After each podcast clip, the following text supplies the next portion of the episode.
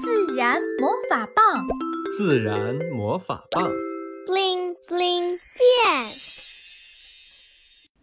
调皮的花青素，赛弗、维特，到厨房来帮忙喽！听到妈妈喊，维特和赛弗放下手中的玩具，快步走到厨房。妈妈把一盆菜递给两个人。让他们负责清洗干净。赛弗好奇地问：“妈妈，这是什么菜？叶子中间怎么是紫红色的？它的根部也是红色的呢。”红苋菜，这菜可神奇了呢。妈妈说：“维特和赛弗按妈妈的指导把菜摘好，放进清水里。二十分钟后，等维特和赛弗想起来再清洗时。”发现水已经变成淡淡的粉色了。妈妈，你没有动这里的水吧？怎么变成粉色了呢？维特困惑地问。妈妈笑着说：“我没有动过，这才是神奇的开始。”赛弗和维特把叶子翻来覆去看了好几遍，觉得应该与叶子有关。午饭了。赛弗一坐下来，就看着一盘红色汤汁的青菜。妈妈，这是刚才的红苋菜吗？妈妈点点头。维特拿起汤勺，舀了一勺，倒进米饭里，米饭瞬间变红了。维特好奇地问：“为什么刚才颜色是淡淡的，妈妈炒了后颜色这么浓啊？和温度有关系吗？”你可以做试验，自己找答案。爸爸说：“美滋滋的用完午餐，维特和赛弗让妈妈陪着去超市，又买了一大把红苋菜回来。路上，赛弗问哥哥：‘红苋菜的根部我们摘了，不知它是否也能变成红色？’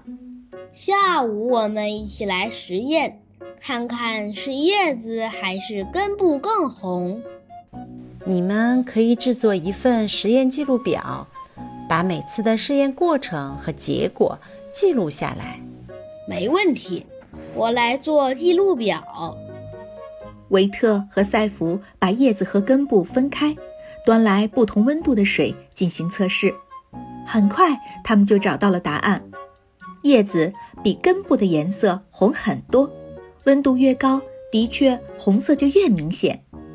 妈妈笑着说：“植物小侦探干得不错。”赛弗一转身，看到紫色的洋葱，他问：“洋葱煮出来也是红色的吗？”“应该是吧，它和红苋菜叶子颜色很像，都是紫色的。”请妈妈切了一些洋葱丝放进水里煮。出乎意料的是，紫色洋葱煮出来的颜色竟然是土黄色。维特又请妈妈再多切一些洋葱，但是煮出来的水还是土黄色。妈妈在旁边提醒说：“要不要再试试葡萄皮？”“好啊，好啊！”赛弗迫不及待地说。“我们先猜猜紫色的葡萄皮煮出来的是什么颜色？”“红色。”“我猜紫色。”正说着，妈妈把一盘洗好的葡萄放到两人面前。等到葡萄皮煮出来时，大家不约而同地发出“哇”的一声，水已经变成清澈的紫色。这下大家更困惑了：看似都是紫色的植物，煮出来的水居然是三种不同的颜色。晚上，维特和赛弗一起向树老师请教。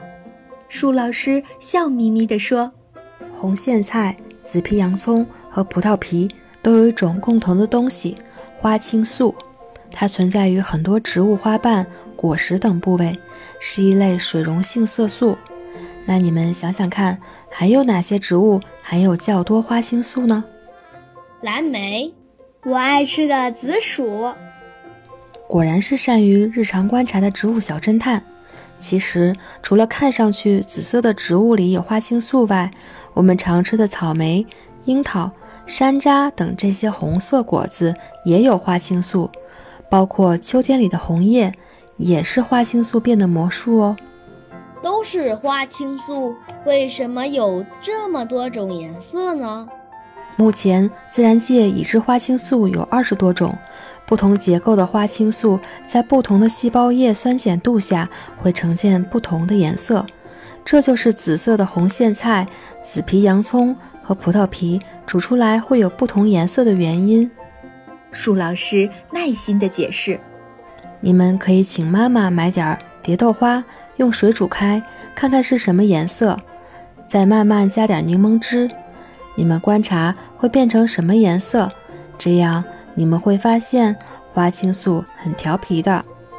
维特和赛弗欢呼：“太好了，又有好玩的啦！”小朋友们，你知道蝶豆花吗？赶紧用蝶豆花做个有趣的小实验吧，看看你能观察到多少种颜色。一起来看看花青素到底有多调皮。